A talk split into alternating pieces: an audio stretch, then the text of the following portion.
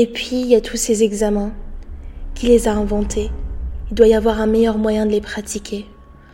Pourquoi cette angoisse en blouse en papier qui vous rappelle les tétans, qui crie ses sratatines quand on s'allonge, bien qu'on a l'impression d'être un tas de papier froissé qu'on ajoute à la corbeille Pourquoi les gants en caoutchouc? Pourquoi la troche électrique là-haut façon Alice détective en train de lutter contre la gravité? Pourquoi les étriers d'acier dignes des nazis? L'horrible bec de canard glacé qu'on nous enfants sans aménagement C'est quoi tout ça? Mon vagin est en colère à chacune de ses visites il est sur la défensive des semaines en avance. Il se ferme. Il refuse de se relâcher. Ça vous rend pas dingue, ça? Décontractez-vous, relâchez votre vagin. Pourquoi? Mon vagin n'est pas idiot.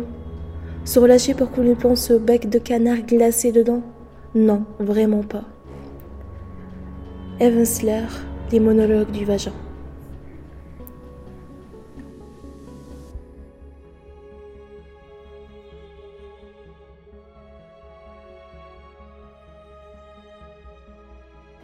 Épisode 2. Je respecterai toutes les personnes, leur autonomie, leur volonté.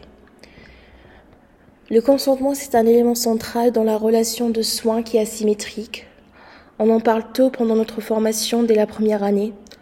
On a quelques cours d'éthique et d'empathie à la fac, mais la majorité on l'apprend sur le terrain, à l'hôpital.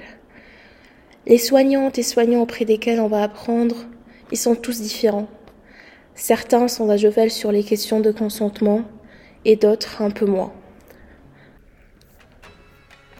Je respecterai toutes les personnes, leur autonomie et leur volonté, sans aucune discrimination selon leur état ou leur conviction. J'interviendrai pour les protéger si elles sont affaiblies, vulnérables ou menacées dans leur intégrité ou leur dignité. Même sous la contrainte, je ne ferai pas usage de mes connaissances contre les lois de l'humanité J'informerai les patients des décisions envisagées, de leurs raisons et leurs conséquences. Je ne tromperai jamais leur confiance et n'exploiterai pas le pouvoir hérité des circonstances pour forcer les consciences.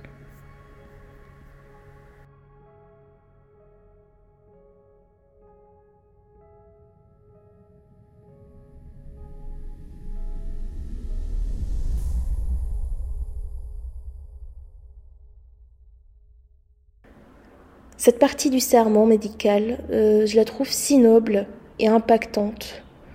On dirait presque un discours de, de super-héros, de sauveur.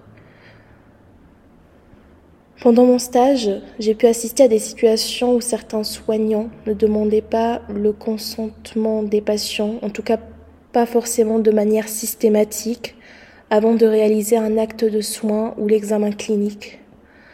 Notamment, je me rappelle de ma première toilette intime ou à peine euh, l'aide-soignante que j'ai accompagnée a adressé la parole à la patiente. Je me rappelle aussi d'un moment aux urgences, en réalisant une échographie endovaginale, l'interne a cherché à plusieurs reprises le consentement éclairé de la patiente tout au long de l'examen, et lui a même proposé au début si elle voulait mettre la sonde d'elle-même.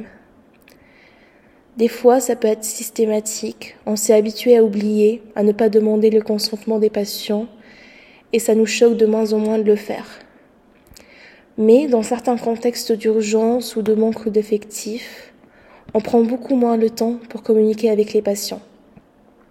Je suis consciente que pour certains professionnels de santé, ce n'est pas forcément facile de se remettre en question après plusieurs années de pratique, souvent parce qu'on pense bien faire ou parce qu'on nous a toujours dit que c'était comme ça qu'il fallait faire.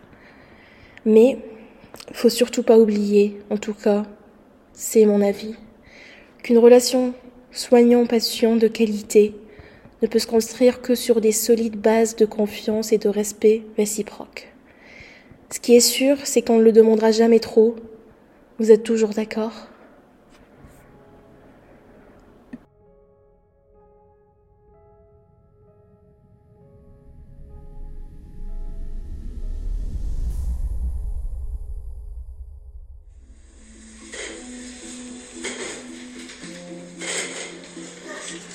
Ah, mais c'est beaucoup trop petit.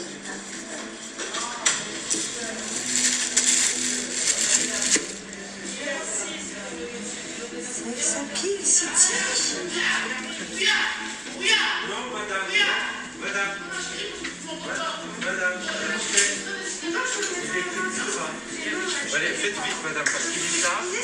Allez-y, cherchez le votre vêtement et il va. Je l'amène le.